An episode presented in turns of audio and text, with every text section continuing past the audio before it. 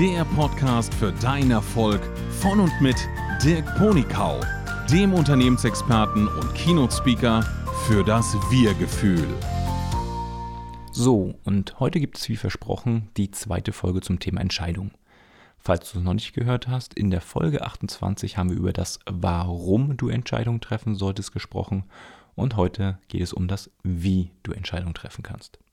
Also wenn du noch nicht reingehört hast in die 28, hör bitte nochmal rein oder frische nochmal auf, was du da gehört hast, bevor du diese Folge ganz konzentriert dir anhörst. Und bevor wir so richtig loslegen, möchte ich erstmal kurz darüber sprechen, was ist jetzt eigentlich eine Entscheidung? Immer wenn es mehrere Möglichkeiten gibt, aber nur eine von diesen Möglichkeiten umgesetzt werden kann, dann spreche ich hier von einer Entscheidung. Und das große Problem damit ist, dass es ein sogenanntes Entscheidungsdilemma gibt. Solange wir noch keine Entscheidung getroffen haben, wirkt es so, als wären alle Möglichkeiten offen und erlebbar und wir verlieben uns oftmals in alle Möglichkeiten. Und hieraus entsteht nun das Problem, dass wir Menschen darauf geprägt sind, auf Verluste stärker zu reagieren als auf Gewinne. In dem konkreten Beispiel mit den vier Möglichkeiten ist das Problem, dass du halt vier oder drei oder zwei Dinge abgeben musst, damit das andere überhaupt erst realisiert werden kann. Und unser Körper reagiert auf den Verlust von den zwei Dingen, die nicht stattfinden, viel stärker als darauf, dass die anderen zwei Dinge, für die du dich entscheiden konntest, dann doch stattfinden können. Also mal ganz konkret, stell dir vor, du hast einen Samstag für dich. Den kannst du ganz frei gestalten, 24 Stunden lang. Und im Laufe des Tages könntest du jetzt zum Beispiel den ganzen Tag in den Vergnügungspark gehen oder den ganzen Tag ins Museum oder ein anderes Event besuchen. Aber du kannst halt nicht alles an diesem einen Tag machen, weil du ja jedes acht Stunden erleben möchtest. Irgendwann möchtest du schlafen und irgendwann schließen die Geschäfte auch. Ja, und jetzt musst du dich irgendwie entscheiden. Und leider wird dir eins davon vermutlich wegfallen und darüber wirst du besonders traurig sein. Und selbst wenn du jetzt irgendwie dich da so durchpowerst und alle drei Dinge an einem Tag machst, wirst du keins davon richtig erleben und wirst du auch wieder traurig sein. Also egal wie diese Krux jetzt aufgelöst wird, es ist halt ein Entscheidungsdilemma. Und nichtdestotrotz wollen wir entscheiden oder müssen wir entscheiden. Denn wenn wir uns nicht entscheiden, entsteht ja gar keine von diesen Optionen. Sie bleiben dann da in deiner Fantasie. Also rational gesprochen ist es immer ein Gewinn, wenn du dich für etwas entscheidest, weil dann entsteht wenigstens etwas. Aber wie vorher gesagt, auf der emotionalen Seite fühlt es sich wie ein Verlust an. Und deshalb brauchen wir unsere emotionale Intelligenz, um clevere Entscheidungen zu treffen. So, und wie können wir nun Entscheidungen treffen? Möglichkeit Nummer 1. Die Entscheidungsvorwegnahme. Glücklicherweise sind die meisten Entscheidungen, die wir in unserem Leben treffen, schon automatisiert. Also sie sind entweder eine Art Routine oder ein Automatismus unterworfen oder ein Plan oder sonstigen. Damit werden automatisch die meisten Entscheidungen in unserem Leben schon getroffen. Das heißt, über die brauchen wir gar nicht mehr nachdenken. Also Punkt 1, Entscheidung schon mal getroffen haben. Und dann gibt es dazu noch eine Sondervariante. Zum Beispiel Essensplanung. Eine Studie hat mal ergeben, dass wenn Menschen eine Essensplanung machen, also sich vorab entscheiden und festlegen, dann essen sie gesünder. Während sie, wenn sie spontan in eine Kantine gehen und dann vor Ort entscheiden sollen, dann entscheiden sie sich eher für etwas Ungesünderes.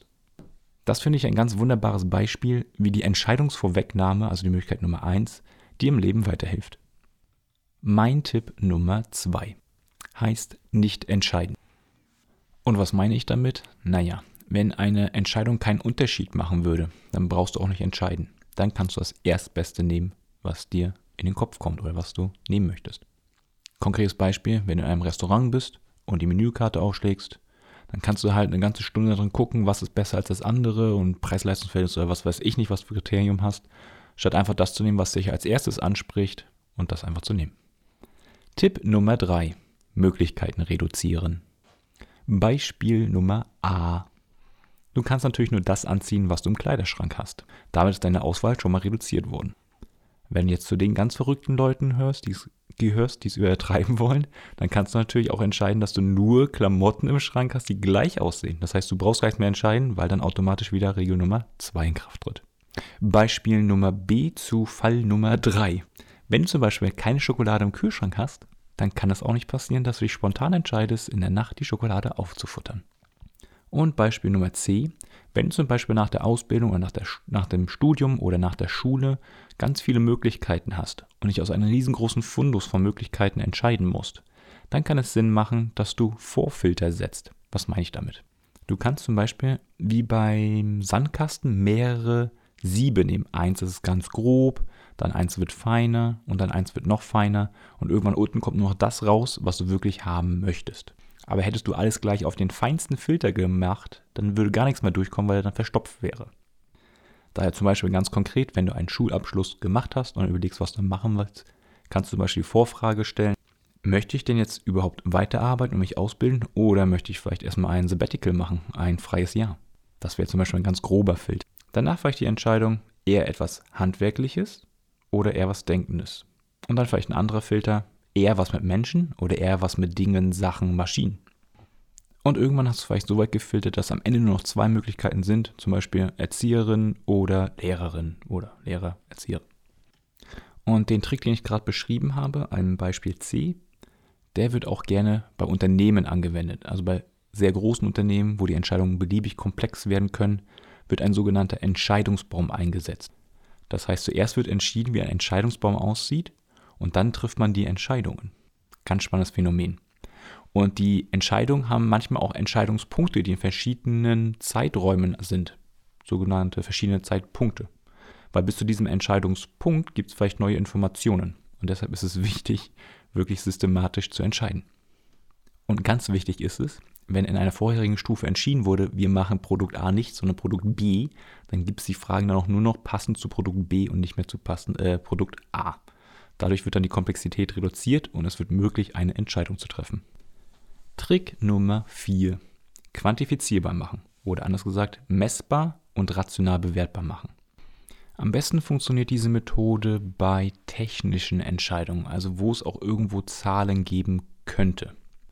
Also ist sehr schwer bei, was magst du lieber, rote Haare, blonde Haare, sonstige Haare. Oder welcher Typ Frau oder Typ Mann spricht dich mehr an. Ist äh, nicht so optimal für diesen Fall. Um dir das vorzustellen, wie es funktioniert, stell dir vor, du hättest drei Häuser zur Auswahl. Und ein Haus ist natürlich schöner als das andere und du kannst dich einfach nicht entscheiden. Der Trick ist nun, dass wir Teilaspekte einer Entscheidung vergeben. Teilaspekte eines Hauses könnten zum Beispiel sein Lage und Himmelsrichtung. Schönheit und Ästhetik wäre eine andere.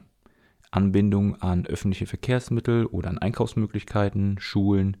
Wiederum ein anderer Aspekt könnte sein Wasserqualität, vielleicht auch Internetgeschwindigkeiten oder Nähe zu Freunden und Kunden oder wie ist die Nachbarschaft grundsätzlich. Dann können diese Teilaspekte gewichtet werden. Das ist ein mathematischer Ausdruck. Heißt, nicht jedes bringt gleich viel ein in die Entscheidung. Ganz konkret, wir legen einen Prozentwert fest. Zum Beispiel sagen wir, dass Lage und Himmelsrichtung 30% Bedeutung haben in unserer Entscheidung. Schönheit, Ästhetik vielleicht nur 10%. Und den anderen kannst du an die andere Punktzahl verteilen. So theoretisch denken jetzt viele Leute, es muss unbedingt 100 rauskommen bei dieser Prozentvergabe. Äh, muss es nicht. Also wenn du zwischendrin feststellst, du würdest die Punkte gerne anders verteilen, darf da auch 150 oder sonst wie viel Prozent rauskommen. Hauptsache, alle werden gleich gewichtet, also alle verschiedenen Optionen. Dann ist es egal, wie viel du hast. Und jetzt gehst du diese Liste an Kriterien durch. Fängst an mit Haus 1, fragst dich, wie gut ist hier die Lage? Dann vergleichst du das mit Haus Nummer 2 und Haus Nummer 3 und legst da ein Ranking fest. Also welches von diesen drei Häusern hat die beste Lage und die schönste Himmelsrichtung. Der Gewinner kriegt am meisten Punkte, der zweite kriegt nicht ganz so viele Punkte und der dritte kriegt am wenigsten Punkte. Vorschlag hier, Punkte vergeben von 1 bis 10. Wichtig finde ich, dass diese Reihenfolge auch wirklich in den Punkten sich ausdrücken kann. Also es macht keinen Sinn, dreimal die 10 zu vergeben, sondern wenn die so nah beieinander sind, versucht trotzdem die Nuance rauszufinden, wo der kleine Unterschied ist. Dann könntest du zum Beispiel die 10, die 9 und die 8 als Punkt vergeben. Gibt es eklatante Unterschiede, kann zum Beispiel der dritte Platz auch 0 Punkt, also ein Punkt sein und der erste Platz 10 Punkte sein. Nur als Beispiel. Das machst du jetzt für jede dieser Teilaspekte. Und dann rechnest du aus, wie viele Punkte jede Option hat. Das funktioniert, indem du für jeden Teilaspekt guckst, wie viele Punkte du vergeben hast. Zum Beispiel Lage und Himmelsrichtung hattest du vielleicht 10 Punkte bei dem einen vergeben und es hat eine Gewichtung von 30 Prozent, heißt es bleiben 3 Punkte.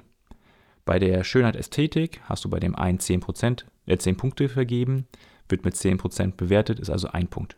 Und die Summe daraus bildet dann, wie viele Punkte dieses Objekt insgesamt hat. Das machst du natürlich mit allen drei Objekten. Am Ende kommt da eine Punktzahl raus und welches Objekt dann die höchste Punktzahl hat, hat dann halt gewonnen und ist der Favorit für deine Entscheidung. Mein Tipp Nummer 5 heißt reine Intuition oder Impulsentscheidung. Ja, eigentlich erklärt die Überschrift, was zu tun ist. Ähm, das Erstbeste, was dir einfällt dazu, das nimmst du einfach. Egal aus welchem Grund. Der Vorteil dieser Methode ist, dass du rasend schnell ein Ergebnis hast, eine Entscheidung hast. Der Nachteil ist, dass manchmal das Bewusstsein dann fragt, wieso hast du das jetzt so entschieden? Da kannst du mal an dich reinhören, was für ein Menschentyp du bist und in welchen Situationen diese Methode vielleicht gut für dich funktioniert. Tipp Nummer 6. Es gibt ja Dinge, die scheinen uns überhaupt nicht entscheidbar zu sein. Nichtsdestotrotz legt unser Unterbewusstsein eine Vorentscheidung schon mal fest. Aber manchmal können wir die halt nicht spüren oder empfinden oder nicht so wahrnehmen, dass wir daraus eine Entscheidung machen können. Da gibt es auch Möglichkeiten, das zu erreichen.